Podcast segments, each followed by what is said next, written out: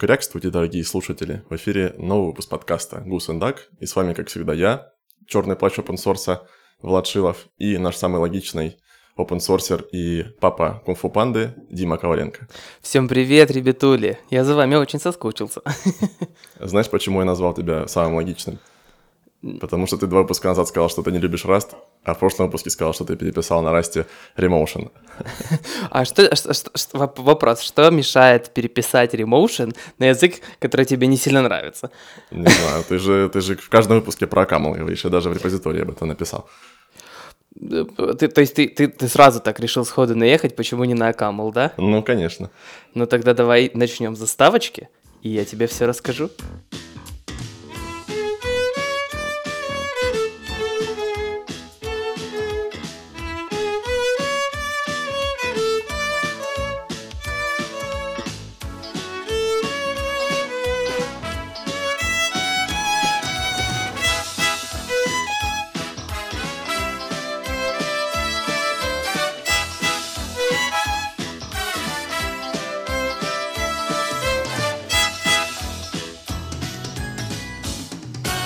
Итак, то есть ты, получается, интересуешься тем, почему я решил переписывать RuMotion не на Акамул, а на Rust.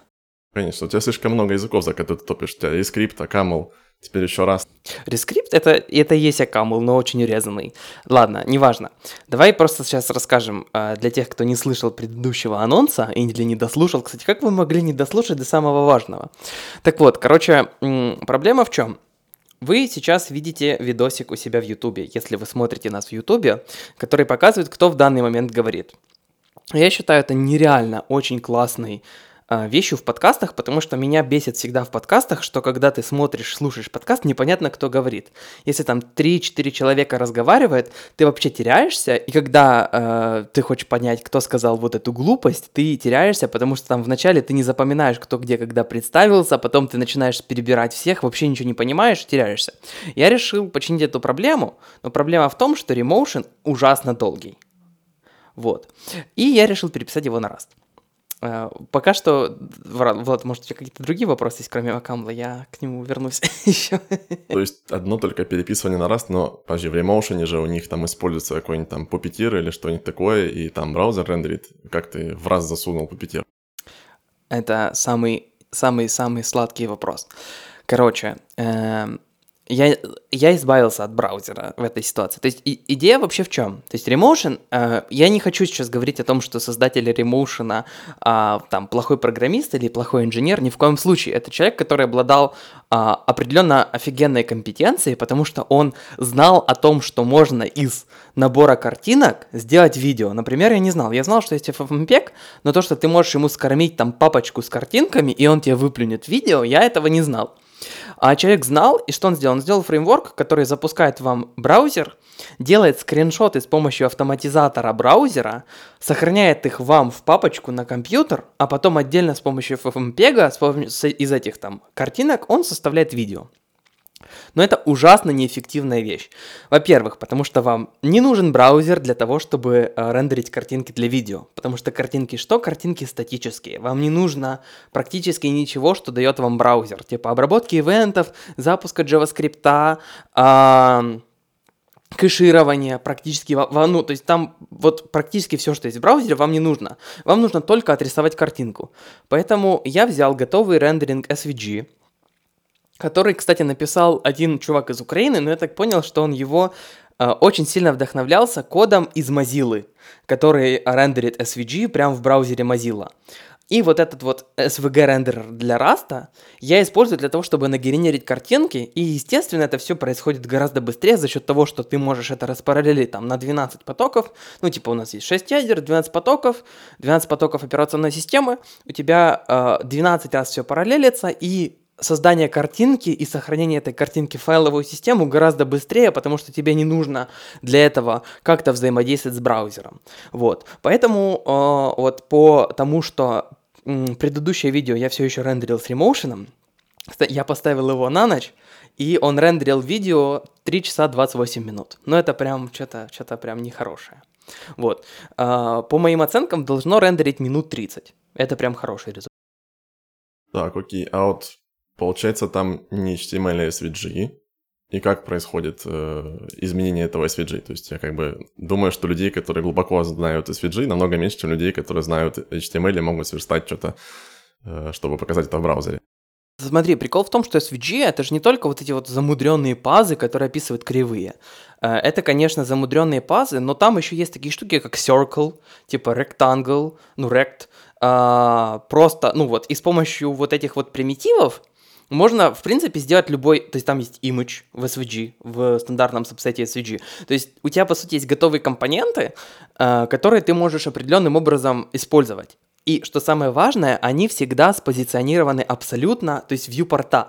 То есть это просто, ну я не знаю, это идеальная штука, потому что у тебя есть viewport, ну viewbox SVG, ты у него устанавливаешь там размеры твоего кадра, и внутри кадра позициони позиционируешь все, как тебе нужно. То есть там ты распозиционировал, там три картинки, распозиционировал эти дергающиеся палочки, которые там озвучивают, типа визуализируют звук, и просто рендеришь это все. И, собственно говоря, как и в RuMotion, э, просто, по сути, запускается большой цикл на все кадры. Э, кадры в видео это, естественно, там количество секунд умножить на количество кадров в секунду. У тебя запускается цикл, и потом тебе передается в вот этот SVG, по сути, переменная цикла э, того, какой кадр в данный момент используется, рендерится. И на основании того кадра ты там что-то показываешь или как-то озвучиваешь видео, то есть там высчитываешь там э, с помощью фурье, трансформа, э, визуализацию аудио и по- просто показываешь ее как-то на экране. У меня только один вопрос. У нас подкаст про open source, но кода этого репозитория я почему-то не видел.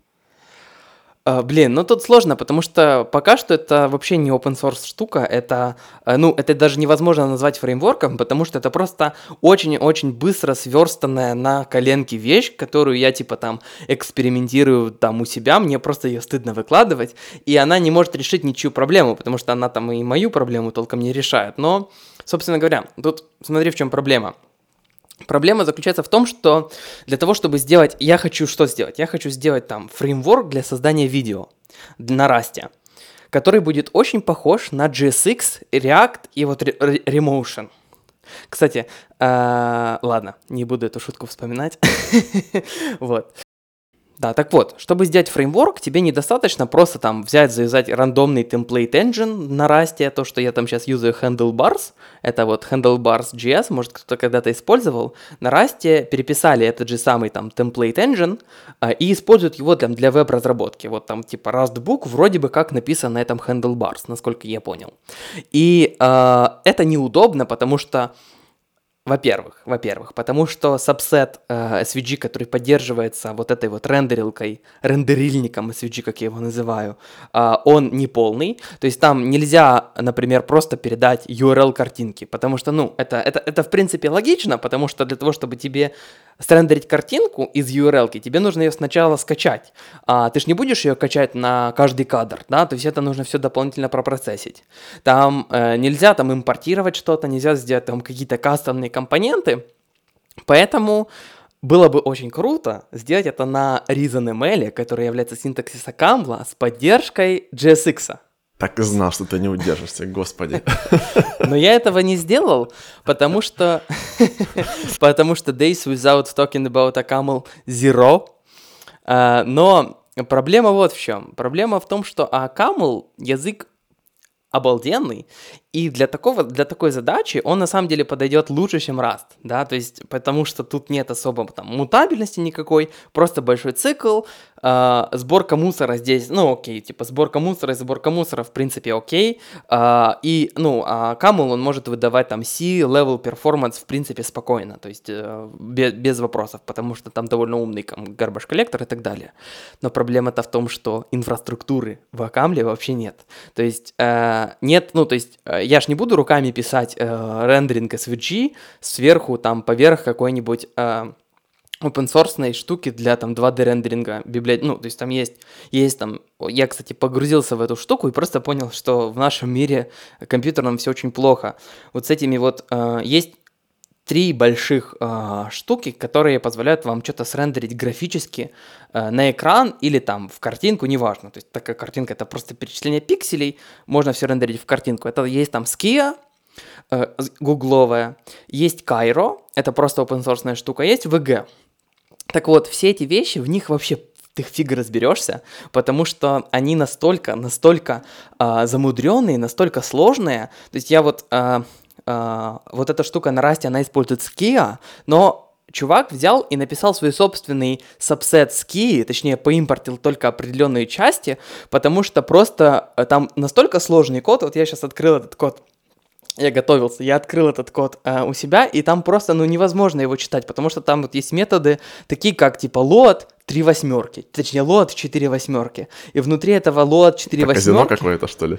я просто не знаю. То есть там вот просто вот я сейчас листаю этот код, и там вот там код типа такого blend mode clear, blend mode crk atop, обращение к памяти прям по, ну не то, не то что по поинтерам, по поинтерам то понятно, обращение к памяти, то есть они высчитывают там, э, там поинтер плюс там 8, плюс 16, плюс 24, плюс 32 без комментариев, без ничего. Там методы называются типа const x равняется i минус t минус a минус b, и ты такой ёперный театр. Вот То есть там жесткий контраст. Ты только что сидел на работе, формочку для поиска верстал, а тут уже надо по битам бегать.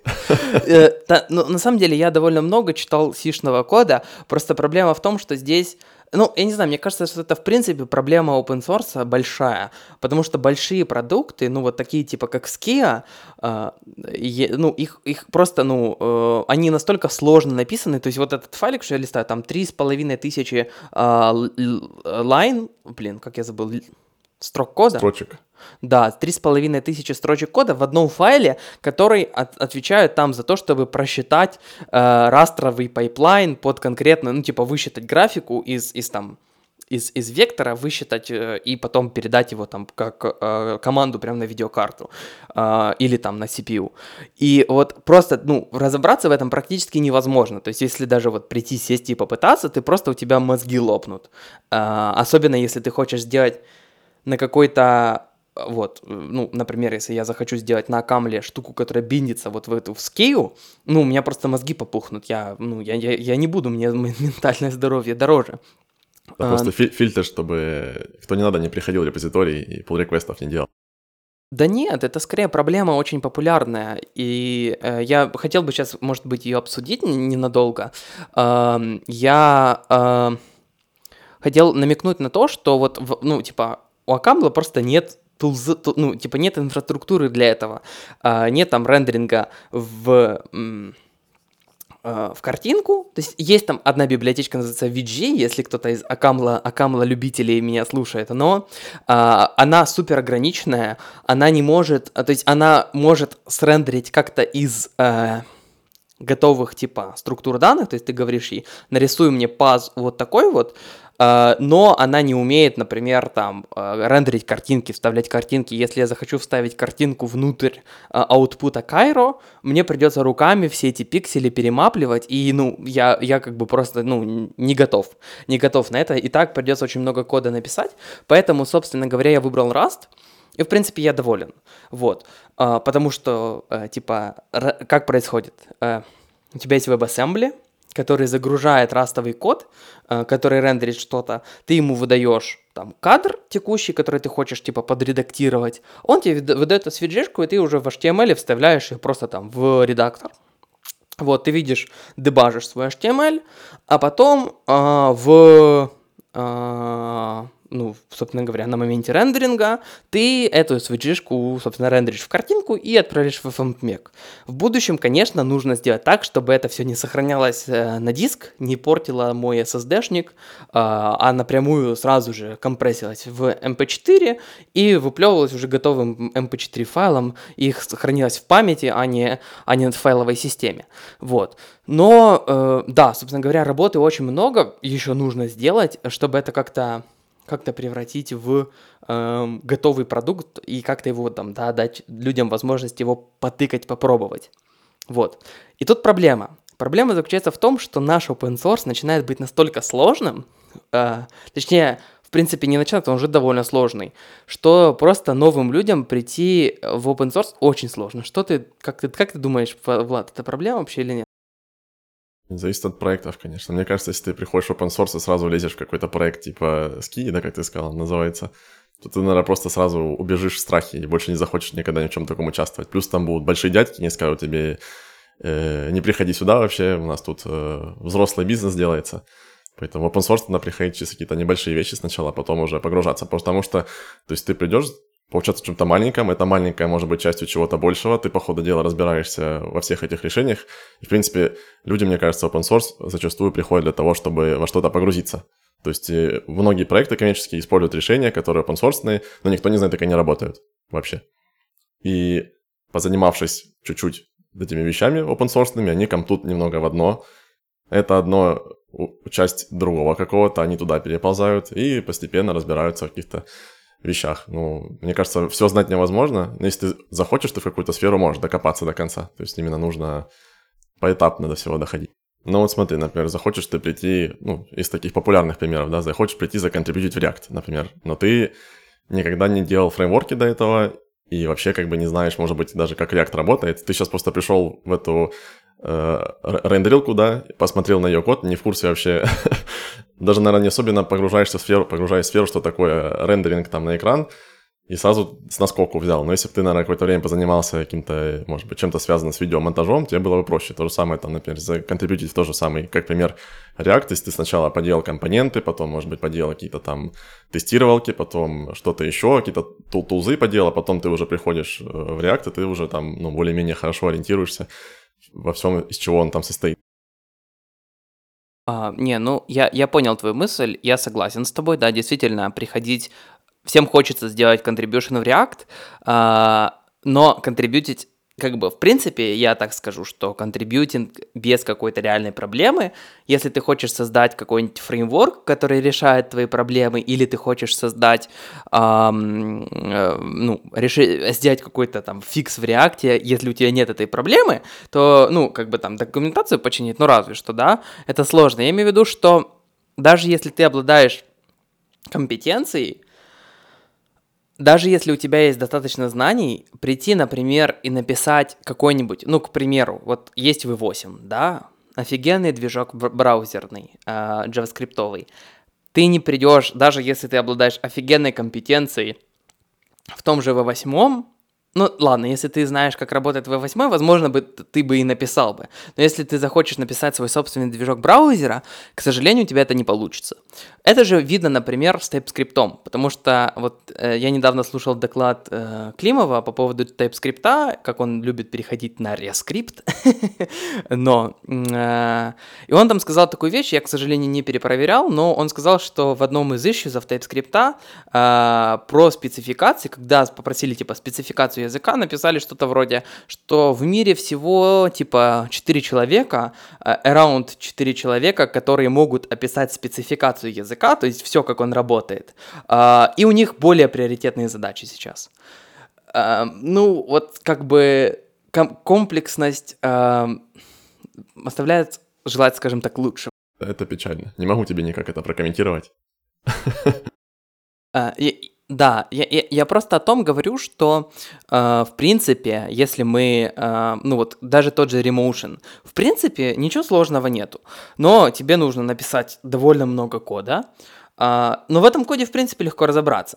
Но если ты хочешь погрузиться куда-то глубже, э, у тебя очень-очень быстро начнутся такие серьезные э, проблемы, то есть тебе придется написать настолько много кода, даже если ты понимаешь, как это сделано, тебе придется написать настолько много кода, что ты, ну, просто, просто не будешь этого делать. Uh, ну, вообще, если вот так вернуться к любви или не любви к Расту, да, все-таки я не скажу, что Раст это прям прям лучший язык программирования, наговнякать там очень много, много можно, но он позволяет делать очень офигенные вещи. Я еще не рассказал Владу о том, как я собираюсь порешать проблему с темплейт-энджинами э, в, в, в RuMotion. Надо менять название RuMotion, мне он уже не нравится. А, так вот, короче, в Расте есть штука, которая называется макросы, И ты можешь, по сути, на билд-тайме, так же, как в Окамле с PPX, ты можешь в билд-тайме указать, как у тебя будет парситься строчка, и у них есть практически готовые там токен-стримы, э, там токены, спаны, которые позволяют тебе писать там типа метапрограммировать на уровне компилятора и очень быстро, очень удобно. Так вот, я хочу написать, э, уже есть там типа прототипы JSX в Rust, так вот, я хочу написать что-то типа JSX, но только для SVG, и который конкретно типизирует те свойства, которые доступны будут в фреймворке, Uh, да, типизирует то, как там, типа, описываются картинки, то, как тебе это все нужно сделать, и у тебя не будет вопросов и проблем с тем, что, например, ты из WebAssembly через браузер спокойно рендеришь что-то, типа картинку с URL, а в рендеринге ты уже этого не, не, не сможешь сделать. Вот. И я думаю, что это действительно обалденная вещь для людей, которые именно делают видео на, скажем так, э, на CI, то есть, типа, производственной сторона видео. Что... Другими словами, ты хочешь сделать еще один э, open source проект, в котором будет очень сложно разбираться. Да, да, я уже начал. Э, да, там, там на самом деле э, много кода, я его там сейчас вдохновляюсь э, несколькими проектами, Э, кстати, забавная ситуация. Я вот буквально сегодня утром э, исследовал штуку под названием RSX, типа JSX для Раста. А потом я в Твиттере сижу и захожу и смотрю, что-то очень знакомая аватарка у человека в Твиттере. А это, оказывается, тот самый человек, который писал э, вот этот RSX, типа он там русскоговорящий. Артем, привет, я тебе скину этот отрывок. Вот, спасибо тебе большое, я вдохновляюсь твоим кодом. Thank you. А, Еще такой вопрос, люди. Э, кто, кто, кто использует uh, Rust? А, расскажите, пожалуйста, почему все open source проекты в Rust залицензированы с помощью Mozilla Public License?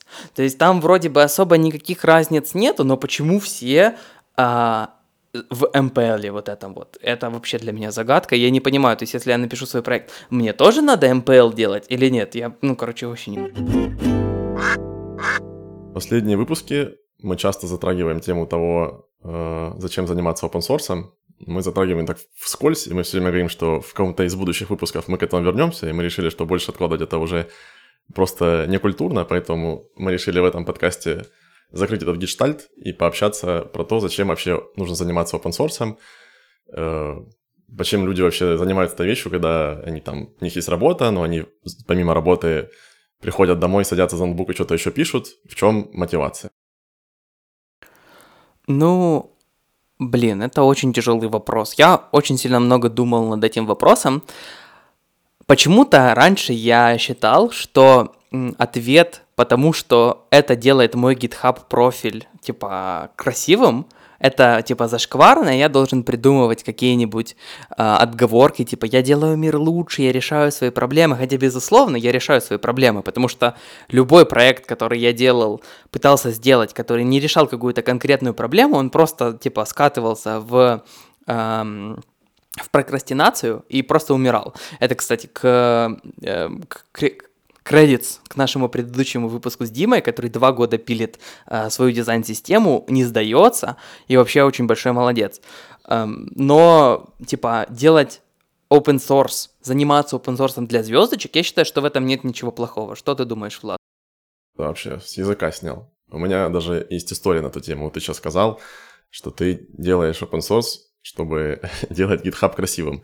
Вот, если, если ты в курсе, я где-то лет пять проработал техническим директором э, в агентстве, и много времени я уделял тому, что нанимал э, программистов. Вот, но был какой-то год, когда у нас в агентстве ушел директор отдела по дизайну, и я начал заниматься наймом еще и дизайнеров, то есть занимался им какое-то время.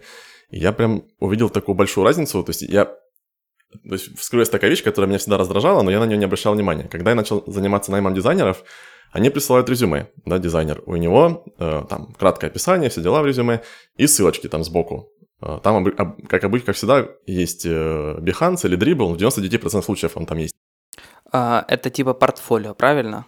Да, там это, это их сайт, э, ну, сайты, на которых они выкладывают свои работы, там, то есть ну, понятно, дизайн, да. дизайнерские подачи какие-то там, дизайн, может быть, там фейковые дизайны. Но суть в том, что почти у всех дизайнеров есть ссылка в резюме на, на Behance или Dribble, и ты открываешь, и там 99% случаев там что-то есть. То есть там могут быть фейковые работы, какие-нибудь там тестовые задания, там, которые они рисовали. И ты открываешь э, резюме, видишь ссылку, нажимаешь, попадаешь на Dribble, например, на Behance, видишь там работы, и ты можешь быстро оценить уровень дизайнера, как бы на свой взгляд, и понять там, ну, стоит звать его на собеседование, или стоит там, может, попозже позвать или не звать вообще. И вот когда я понанимал таким образом дизайнеров, я начал очень жестко обращать внимание на то, что у всех программистов тоже в 90% резюме есть ссылка на GitHub. И в 60% случаев по ссылке ничего нет. То есть открываешь, и там ноль репозиториев просто. Ты думаешь, зачем ты добавлял ссылку на GitHub в резюме, когда там ничего нет? Или там есть, но там э, тестовое здание, которое человек делал при найме на работу 6 лет назад, там, не знаю, jQuery какой-нибудь, знаешь, или э, PHP mm-hmm. там какая-нибудь там, не знаю, второй версии какой-нибудь. То есть вообще супер неактуальная вещь, которая не отражает текущие навыки человека. И в этом плане, то есть занятие open source, даже, на, на, то есть даже если ты делаешь проект, который не популярный, у него там 5 звездочек, но это хотя бы какой-то проект, который ты что-то в нем делаешь, и потенциальный как бы не HR, да, то есть есть как бы много статей по тому, как HR нанимает людей, то есть как написать резюме, чтобы HR там на него, на, на него там правильно отреагировали, но нету статей по тому, как программисты смотрят резюме программистов. То есть программист смотрит резюме программиста, нажимает ссылку на GitHub и ожидает, что там что-то увидеть. Когда он не видит, он как бы не то, что сильно расстраивается, но расстраивается. То есть он, он не смог быстро сделать какую-то аналитику, ему придется там что-то с тестом потом там заморачиваться. Может, так, может, может быть, он посмотрел бы работы, какой-то код актуальный, который коммитился на GitHub последние, там, не знаю, полгода и сделал бы какие-то выводы. Вот в этом плане как бы open source для э, резюме как бы это хорошая вещь, а тем более если это какой-то популярный open source, да, то есть у тебя там, не знаю, хотя бы там несколько сотен звездочек есть, это уже как бы тебе говорит, как о человеке, который шарит, что-то делает для комьюнити, и в целом твой как бы сразу оценка тебя как специалиста в глазах человека, который будет тебя нанимать, она сразу вырастает. То есть ты как бы цен, ценный становишься. Да, это, это, это вот реально, я абсолютно с тобой согласен, это называется личный бренд. Uh, у тебя вот есть HR-бренд, есть э, developer бренд. Вот developer бренд складывается с того, как там, какие у тебя докладики, какие у тебя а, open source проекты. И я тоже, когда работал в аутсорсе, я тоже последний там год, по-моему, участвовал в найме, и ты там получаешь резюме человека, ты нач- нажимаешь, ну, типа, вбиваешь в Google, я почему-то так делал, не знаю почему, я теперь запариваюсь, чтобы я, когда в Гугле вбиваю, типа, Дмитрий Коваленко JS, что-то вылазило, типа, мои доклады. Я то же самое делал, и, короче, ничего. Там ни гитхаба, ни, ни, никакого кода. И ты, как бы, ну, вообще, ну, как, как, как бы это странно не звучало, нас, наверное, закидают помидорами, типа, э, что я должен, типа, в, в, в послерабочее время делать, что-то, что, что, типа, когда мне жить, нет, мы, мы не говорим о том, что там каждый должен делать что-то в open source, мы говорим, что это просто помогает потом найти работу. Я вот лично скажу, что я сейчас работаю в таком месте, я работаю не в open source, слава богу, я оттуда убежал просто с, с радостью, и я мечтаю записать видео, почему я ушел из open source, но у меня бы никогда в жизни не было предложения такого, какое есть сейчас, если бы я не работал над open source проектами, либо там full time, либо просто не контрибьютил. True story, true story. Кстати, вот этот еще один вывод, который из истории с дизайнерами. А, у них, ну, люди, которые работают, как правило, у них работы, которые они делают, оно, оно под НДА, да, то есть они не могут это никуда выложить, это собственность компании. Но при этом у дизайнеров, у них почему-то более принято делать какие-то фейковые работы, например, да, то есть и выкладывать их на эти сайты портфолио. То есть они не ленятся, чтобы их смогли правильно оценить, сделать фейковую работу. Но программисты всегда пытаются решить какую-то настоящую задачу. Есть даже если они не будут делать open source, они там будут делать, ну, репозиторий какой-то они будут делать так, как будто бы это прям, э, ну, это должно точно там дойти, не знаю, в Пентагоне должны на серваках это крутиться, то есть и именно как к какому-то развлекательному проекту, э, мне кажется, не всегда так прям относятся, хотя если это просто какой-то интересный кусок кода, даже если он не популярный, ты можешь им заниматься, и это будет то, что люди могут посмотреть, когда зайдут на твой GitHub. Ну, мне кажется, что это есть довольно логичное объяснение, объяснение, которое заключается в том, что работа дизайнеров — это, в принципе, всегда фейк. То есть, типа, когда ты делаешь дизайн, это всегда фейк, ты никогда не знаешь, что это будет э, там воплощено в жизнь. А программисты же всегда делают требования. Надеюсь, нас дизайнеры не слушают в этот момент. Ну, нет, ну, ну, ну, блин, ну, дизайн, ну, что такое дизайн? Дизайн — это просто картинка того, как должен выглядеть сайт. Мы делаем всегда какие-то проекты, и, ну, лично мне всегда очень тяжело, э, если нет какой-то там настоящей проблемы, сесть и порешать. Мне сейчас, правда, вот уже я настолько стар стал, что мне тяжело, и когда у меня есть реальная проблема, сесть и заставить себя на TypeScript написать какой-то open source проект, но сам факт остается фактом. Я считаю, что все-таки какая-то цель, реальная проблема нужна, но можно и без нее. Да. Кстати, на тему того, что ты сказал про... Ну, то есть ты сказал личный бренд. Это тоже такой интересный э, момент. Тоже могу, в принципе, истории, истории бахнуть сверху байкой дедовской, вот. Э, когда я работал в том же самом агентстве, я там был 5 лет техдиром, вот, но все, что мы делали, было как бы от имени компании, да, то есть э, у меня личных как бы каких-то там не было, ну, как бы достижений, которые я себе присваивал. Все, что мы делали, было от имени компании, и единственная, по сути, какая-то комьюнити работа, которую я вел более-менее от своего имени, это был телеграм-канал, который мы вели. И когда я решил уходить с прошлой работы, именно через телеграм-канал я нашел себе работу. То есть единственная вещь, которую я делал для комьюнити, она помогла мне найти работу другую, потому что это хоть как-то сделало меня, ну, какое-то имя у меня появилось хоть, хоть где-то. То есть, если бы этого не делал, я бы искал работу просто в холодную, совершенно пошел бы там на HeadHunter, упаси боже, и начал бы там э, писать э, удаленная работа какая-нибудь там, э, фронтенд разработчик, а, извини, объясни мне, пожалуйста, что такое Headhunter? Это у вас, типа, своя какая-то локальная LinkedIn, что ли, да, в России? Да, да. Понятно. Окей. Окей, я просто реально не знаю. Я слышал, слышал, слышал про Headhunter и такой, типа, решил спросить. Площадка для поиска работы, да. Но она мне очень сильно не нравится. Просто я ну, я не тоже обижайтесь так... тех, кто работает в HeadHunter. А, мне тоже... Я поддержу тебя, вот LinkedIn, а, украиноязычный, скажем так, украинский, где пишут предложения. Ну, я не знаю, это да, мне тоже очень не нравится. Не, не, там всегда, всегда все гораздо хуже, чем если тебе пришли там в email и написали лично тебе там типа Дмитрий, привет, мы тут типа делаем продукт на материал UI, а у тебя типа ты там второй человек в материал UI по комитам, не хочешь ли нам помочь? Вот, ну и всегда у тебя больше гораздо э, предложения по по деньгам. Вот, блин, я сейчас подумал, что мы сейчас настолько холиварную тему Короче, мы затронули настолько холиварную тему, что это, скорее всего, будет первый выпуск, где у нас появятся дизлайки. То есть мы, пока что в Ютубе у нас все выпуски были с нулем дизлайков, поэтому, пожалуйста, ребят, если вы все-таки считаете... То есть я понимаю, что, конечно, вы слушаете сейчас подкаст, где-нибудь у вас телефон там в кармане лежит, вы идете с собакой гуляете, но если вам не сложно, пожалуйста, поддержите нас лайкосиком, потому что нас точно закидают помидорами в этом выпуске. Давай на менее холиварную тему. Про популярность мы пообщались, про то, что предложение о работе проще найти, когда ты занимаешься open тоже, личный бренд и тому подобное. А, а как насчет каких-то более ментальных вещей, типа саморазвития? То есть вот у меня, например, если, опять же, байки травить, то есть у меня вот есть color picker и есть э, конвертер цветов, да, и когда я занимался конвертером, я погрузился в вещи, которые я на своей работе делать не могу. То есть, ну, то есть я могу, но у нас нет таких задач просто. То есть мы делаем конструктор резюме, и погружаться в темы обработки цветов и там цветовых моделей, ничего остального я не имею возможности. Но это оказалось очень интересно, и я как бы придумал, получается, с этим проектом, я сам себе решил, что я его сделаю, сам начал им заниматься, сам придумал себе, выбрал себе область, и мне интересно, я в нее сижу, копаю. Вот. И если бы в рамках, я только работал, не занимался бы своим пэт-проектом этим open source, я бы никогда ничего не узнал тех вещей, которые я узнал, пока им занимался. Не пошел бы спецификации CSS Color Level, не начал бы читать там статьи про то, как, э, не знаю, там фото фотографии работает гамма-коррекция, не узнал бы э, вообще всякие особенности про цвета. Я прям, я, я делал у себя на работе, кстати, маленький доклад для, для, для коллег про цвета, и там, ну, оказалось, люди, ну, тоже не особо много об этом всем знают, а тема достаточно крутая и масштабная. То есть, когда ты выбираешь open source ты, по сути, копаешь и саморазвиваешься жестко. Это такая вещь, она сложно измерима, но по факту это так, это правда.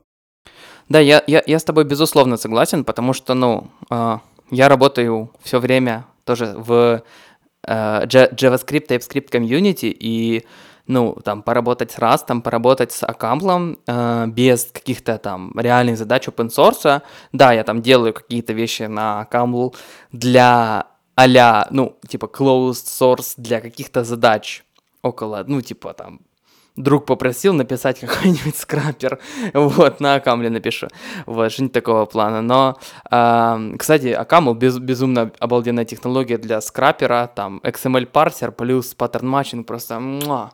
ну ладно, а, блин, минут без Окамла опять ноль.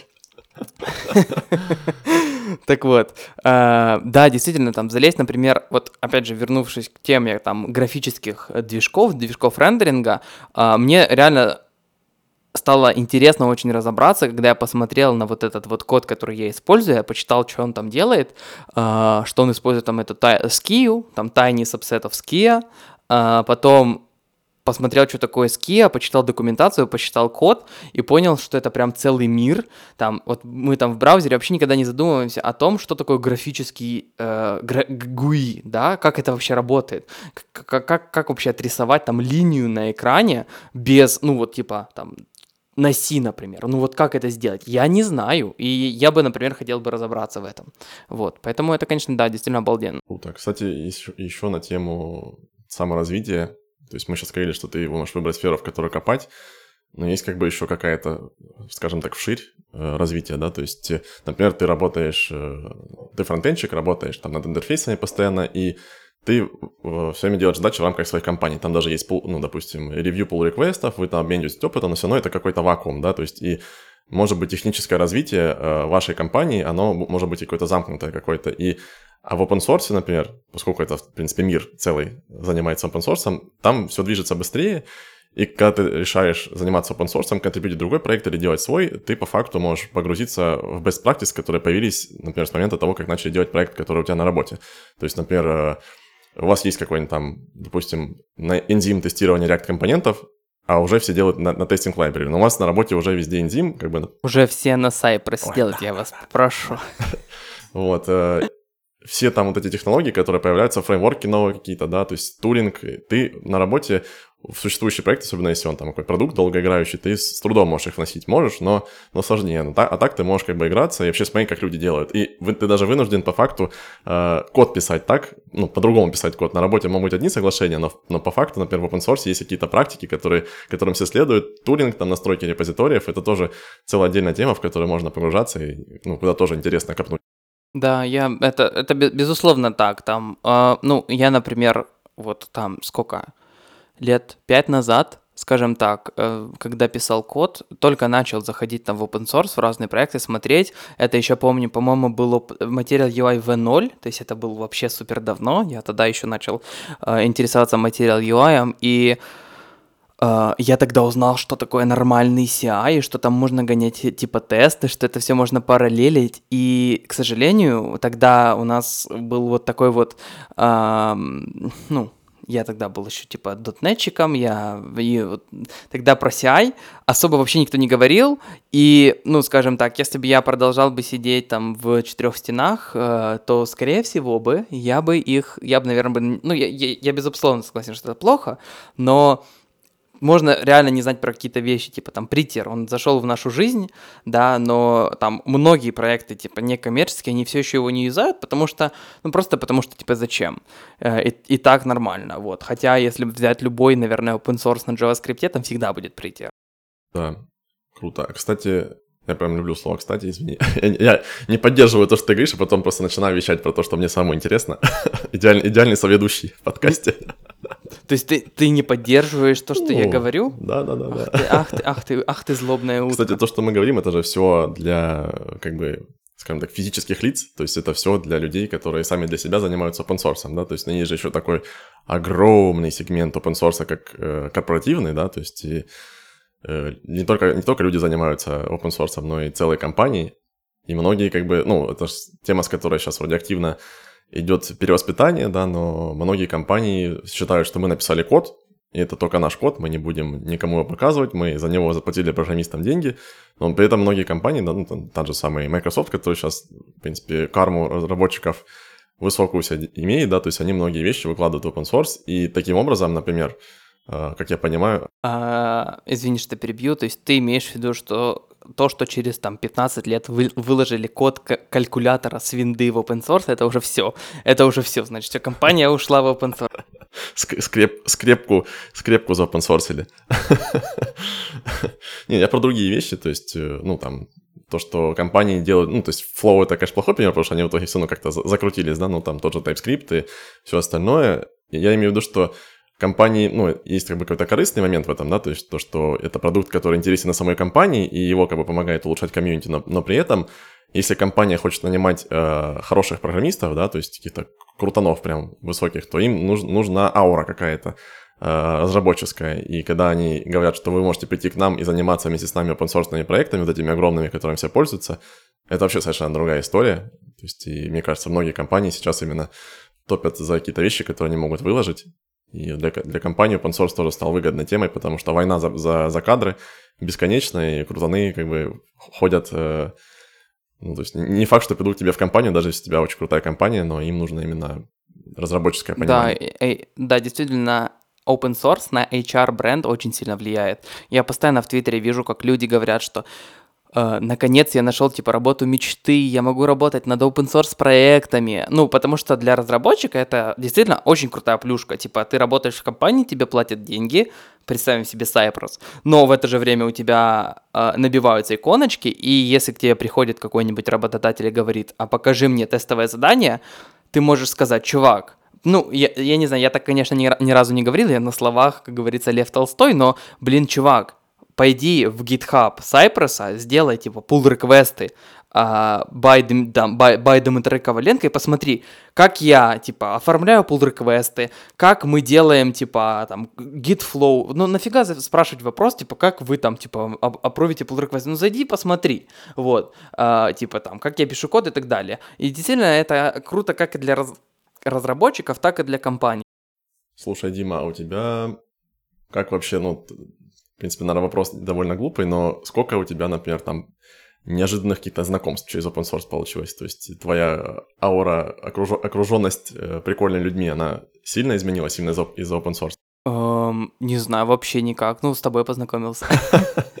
Ну, в смысле, ну, на самом деле нет. Какой-нибудь материал UI, там, знакомые, которые могут написать, там, что-нибудь помочь там или Не сказал бы. Я, я бы сказал бы, что в материал UI была просто самая токсичная команда в моей жизни из всех, где я работал, поэтому я, я оттуда ушел как раз-таки из-за очень токсичных отношений внутри ком- ком- команды, но вот Сайперса, да, э, Глеб, Блин, надо Глеба позвать. Он ушел из Сайпроса, как и я. А, Глеб очень классный чувак. Вот, ну, скажем, ну, не особо много. То есть, да, меня звали на конференции, потому что я работал а, в, там, в Material UI, рассказывал про Material UI, про Cypress.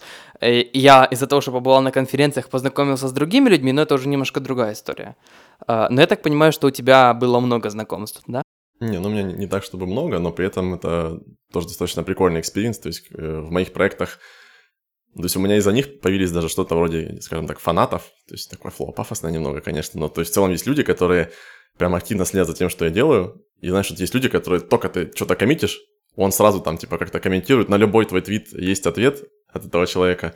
И многие, они как бы из-за границы, тоже такая прикольная какая-то вещь, что, например, у меня есть э, парень, который живет в США, он мне там он на Reddit увидел публикацию о Color Picker, пришел и, типа, там, он помог мне ее переписать на TypeScript, например. И он, типа, прям самый главный фанат этого проекта.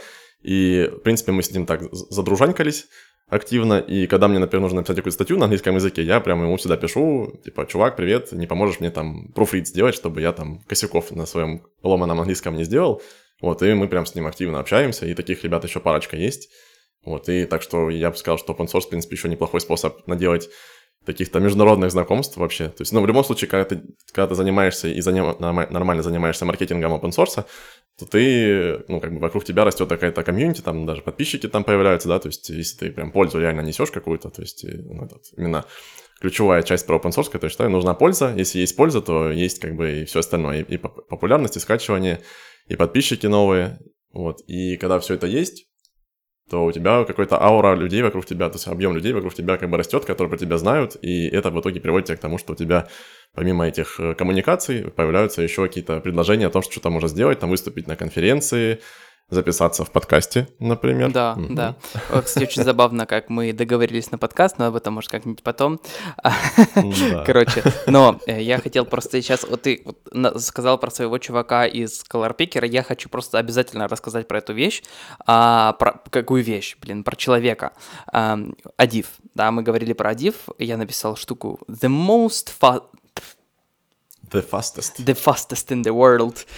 Visual Regression Тут Tool. Нужна это такого. Доминик Торетто из «Форсажа» должен появиться. Да. the, fastest. the fastest, да. И uh, вот, собственно, написал вот этот алгоритм сравнения двух картинок, и пришел чувак, который uh, кон- законтрибьютил раз, законтрибьютил два, законтрибьютил три, Потом ему пришла идея написать фреймворк для тестирования visual регрессии э, на Camel, который бы использовал Div, э, и потом, собственно говоря, этот Adiv, э, ну, превращал бы, собственно говоря, во фреймворк, и он недавно его зарелизил. Вот, я ему тоже там, он пришел, он очень много чего помог мне сделать, э, очень сделал несколько классных pull реквестов потратил кучу времени. Я ему перевел первые 4 доллара, которые мне прислали на Audif и на Open Collective. И мы с ним, по сути, вместе сделали вот Audif, и он недавно зарелизил свой OSNAP, который э, сверху на Audif. Поэтому, короче, я хочу прорекламировать эту вещь, потому что чувак реально очень сильно старался. И если вы используете какие-нибудь пиксель-матчи, если вы используете какие-нибудь э, э типа Перси, э, Apply Tools или что-нибудь такого рода, вы просто берете этот проект, делаете ему конфиг, и он вам э, типа за 3 минуты сделает 1200 скриншотов и прокомперит их. Я 1200 скриншотов в персе будет бежать минут там 30-40 на, на, на минуточку. Поэтому очень классный продукт, очень советую э, хотя бы посмотреть на него.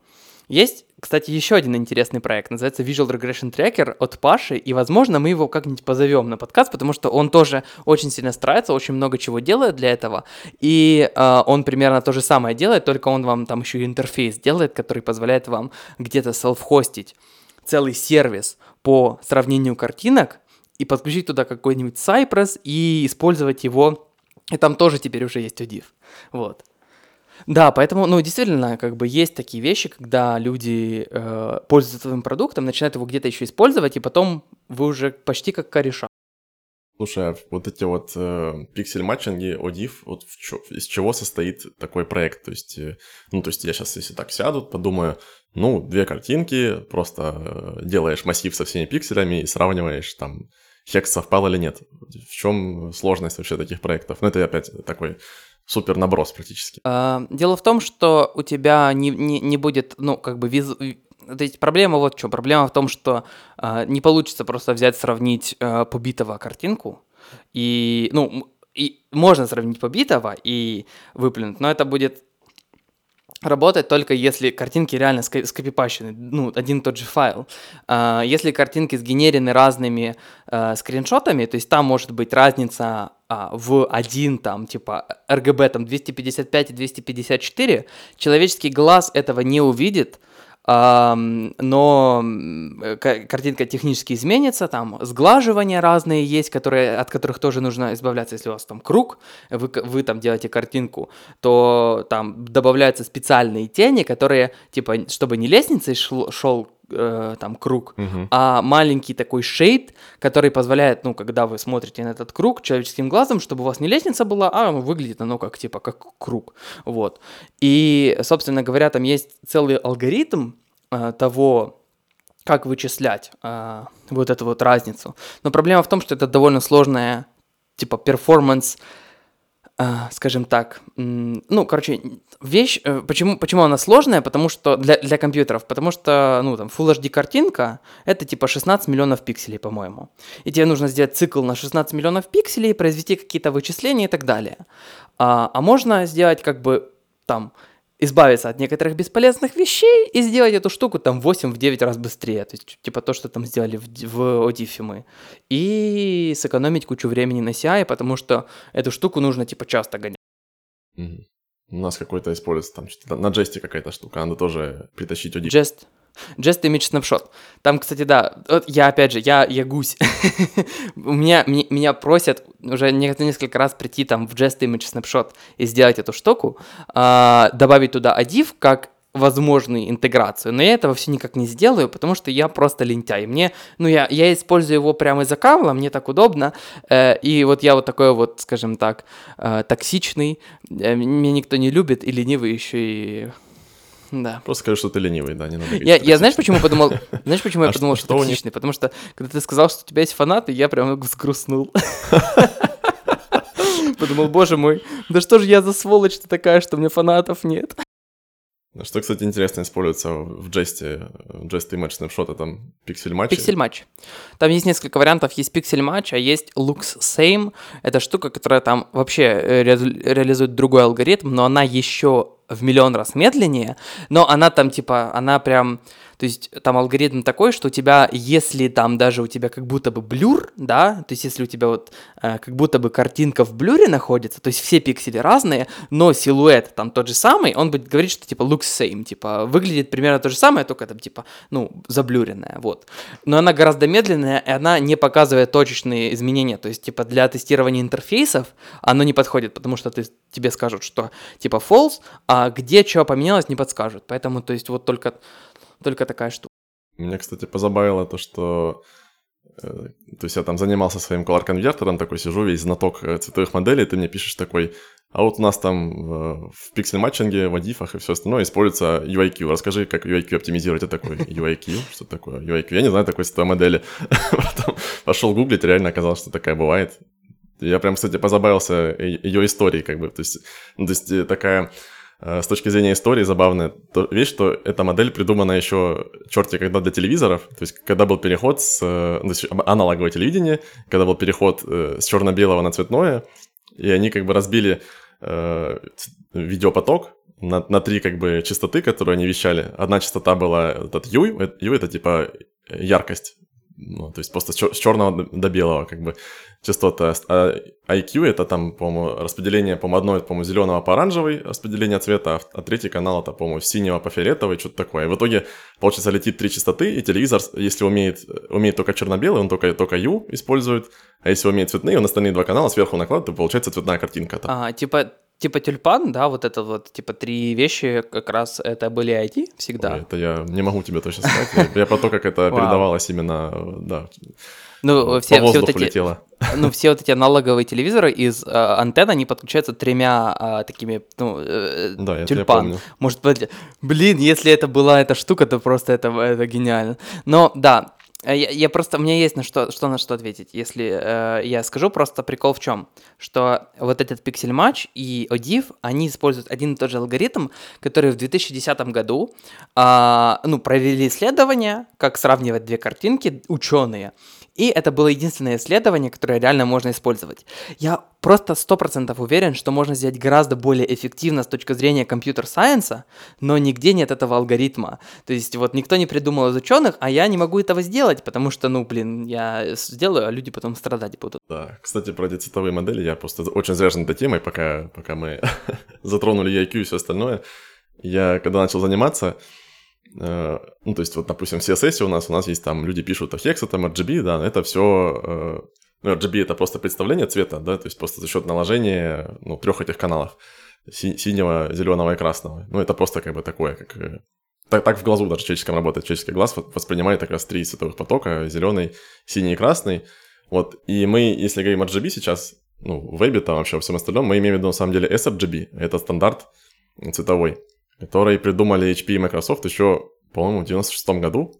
То есть, когда еще мониторы были там э, ламповые и в глубину такие же, как э, в ширину.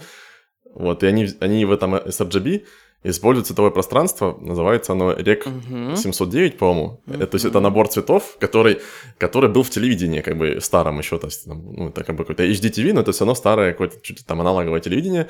И то есть в, 70, о, в 96 году Microsoft и HP решили, что, что всем хватит э, вот этого набора цветов, который есть в REC 709. А ты знаешь, например, сколько в REC 709, э, ну, э, ладно, в sRGB, sRGB сколько цветов может показать из тех, которые человеческий а, глаз может так, увидеть? Так, насколько я помню, э, я просто скажу, что я тоже в этом разбирался, потому что э, я использовал сишную библиотеку для декодинга PNG, и она как раз-таки э, конвертит все в sRGB, ну, batched. А, по-моему, там 6 бит используется цветов, и это не помню сколько, то есть не, э, ну, человеческий, то есть у меня типа монитор сейчас 16 бит, по-моему, или 12, а там 6 бит используется цветов, и это, по-моему, миллион всего, или одна десятая, ну, не знаю, а ну, скажи давай. Да, ты просто пофлексить решил. А, в общем, есть, э, есть такая организация, называется она, сейчас забыл, короче, международная э, комитет по освещению, по-моему, называется, и они еще в каком-то там 37 году, по-моему, они вывели цветовую модель под названием XYZ, это типа математическое представление того, как, какие цвета видит mm. человеческий глаз. То есть они взяли там физическую модель, превратили ее в математическую модель, и с помощью этого XYZ можно типа представить все цвета, которые человеческий глаз может увидеть. И там их можно как бы посчитать, грубо говоря, и они сделали такой график, график сделали, это э, называется, называют его люди horseshoe, типа подкова. Он такой в виде такой подковы. И вот и там как бы все цвета нарисованы. И в интернете можно, в принципе, поискать, типа, X, э, XYZ versus sRGB, и там в этой подкове будет такой треугольничек в середине, то есть треугольничек это как sRGB пространство, ну, REC 709, и в sRGB позволяет увидеть только 30% цветов, которые э, глаз может э, распознать mm-hmm. вообще.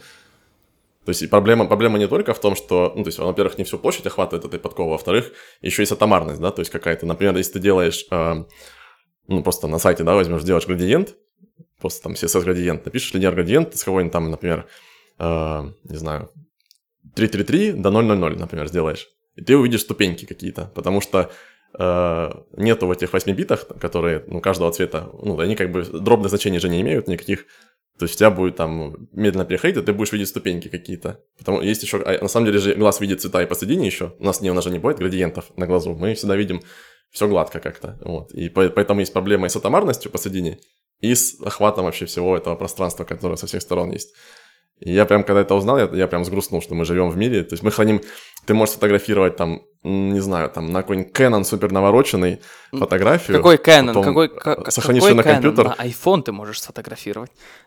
Да, на iPhone, да, у них поэтому, по-моему, свой формат этот, Hake или как он там называется, который больше красок всяких там может себе хранить. И потом ты загрузишь в инсту, инста сожмет, пересожмет, там PNG, JPEG, и все, и у тебя там в итоге JPEG с маленьким количеством цветов. А вот тут вот ты не прав. Кстати, если взять э, э, инсту, насколько я знаю, они используют свой собственный типа формат фотографий. Не для, ну, в вебе его не видно, но если ты смотришь типа цвета э, с телефона, то там будет по-другому рендерится картинка. И вот. Это прикол, вот. я не знал. Интересно, это... Стоп, вопрос интересный. То есть ты говоришь, это в вебе, то есть это на уровне а, отображения веба. То есть, например, в канвасе то же самое будет или нет? Или если ты скажешь в канвасе, что я хочу правильный цвет, э, то, то, то будет работать или как?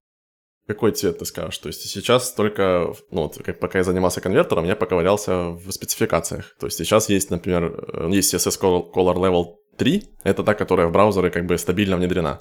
Есть CSS Color Level 4 — это та, которая там как на этапе внедрения. И CSS Color Level 5 — это которая, грубо говоря, там супер черновик еще какой-то. И вот в этих, ну, в, в третьей эм, Color Level 3 там есть э, браузеры, типа, умеют э, только ну, по сути, Canvas же тоже, по сути, использует браузерные цвета все, которые, которые CSS-ные, как я понимаю. И там есть только RGB, Hex, который то же самое, HSL, который это просто другое математическое представление RGB, и, и все, больше, больше ничего нету. HSL это просто другой, по-другому цифры перевернутые в RGB. Вот, а в новых этих уровнях спецификации там появились новые современные модели цветовые, э, Lab, э, да, то, даже там даже XYZ, по-моему, появился уже и LCH. Это, типа, ну, то есть это такие модели, с помощью которых можно вы, вы, выразить все э, цветовое пространство угу. какое-то. Но есть, я тебе что скажу, что э, в Ютубе э, на Хроме можно смотреть HDR-контент, если он у тебя по, э, позволяет. А HDR-контент — это как раз-таки расширенный э, динамический диапазон и, насколько я понимаю, расширенный цветовой диапазон. То есть в теории браузер может рендерить больше цветов, но из CSS мы не можем, да, насколько я понял? Ну, уже, уже начинаем мочь, скажем так. Если на монитор это поддерживает, то есть, например, есть э, тот же самый HDR, да, который ты говоришь, что типа более яркие пиксели какие-то. Есть цветовая модель, э, LAB, например, или LCH, те же самые, у них есть lightness, да, то есть, но это не такая же lightness, как э, в HSL. Не, не такая же совершенно. Она может быть, ну, в HSL она может быть максимум там 100, грубо говоря, потому что HSL это представление RGB, то есть когда там в HSL Lightness 100, это значит, что типа все вот эти там mm-hmm. RGB по 255 стали. Mm-hmm. Это типа FFF, короче, цвет. Вот, а вот этот э, LAB и LCH, она может быть больше, она может быть 400, например. То есть э, с помощью этой цветовой модели можно написать цвет, который типа супер яркий вообще какой-то. Угу. Интересно. А, блин, э, интересно, как это будет работать на выводе видеокарту. То есть мне интересно просто вот именно с графической точки зрения, как это, а, как, как вообще цвета отображаются на мониторе и как, какая идет инструкция на видеокарту, чтобы отобразить конкретный цвет. Это реально очень интересно, надо будет загуглить. Да, я вот тоже пока в это погружаюсь. То есть, меня, то есть я, я нашел сейчас, ну, пока я делал конвертер, я поковырялся в цветных моделях и нашел как бы варианты того, что сейчас можно показывать больше цветов уже. То есть, ну, или можно будет показывать. Ну, технически, то есть э, с нашими мониторами, например, там. То есть, например, ты покупаешь телефон какой-то, вот я там папе покупал буквально два дня назад, э, там, ну, ему там телефон Xiaomi купил, вот, и у них там написано дисплей, он поддерживает там цветов, э, цветовое пространство P3. Это типа тоже как бы RGB, но не с RGB, а типа более широкий треугольник какой-то. То есть, по факту, сфотографировав э, на этот телефон фотографию, ты сможешь посмотреть больше красок, чем типа, ну, то есть он сохраняет какой-то более красочный формат какой-то. Вот, и вот вопрос именно того, как это все выводится, оно мне вот все тоже очень интересно, я еще до этого не докопался. Вот, вот этот э, э, open source, когда ты в него залезаешь, иногда сложно потом даже начать обратно работать, свою работу, за которую тебе платят деньги, потому что супер интересно. Это Сейчас мы прям ярко показываем пример. Да, я, э, кстати, вот по, по этому поводу, может быть, уже будем закругляться, но я вспомнил один очень холиварный тред в Твиттере, когда чувак написал, я на него тоже отвечал, э, по-моему, в Джесс или где, что типа, э, нафига нам нужны разработчики, которые не занимаются занимаются open source. Я просто помню, как их закидали, и сейчас как нас закидают за этот подкаст.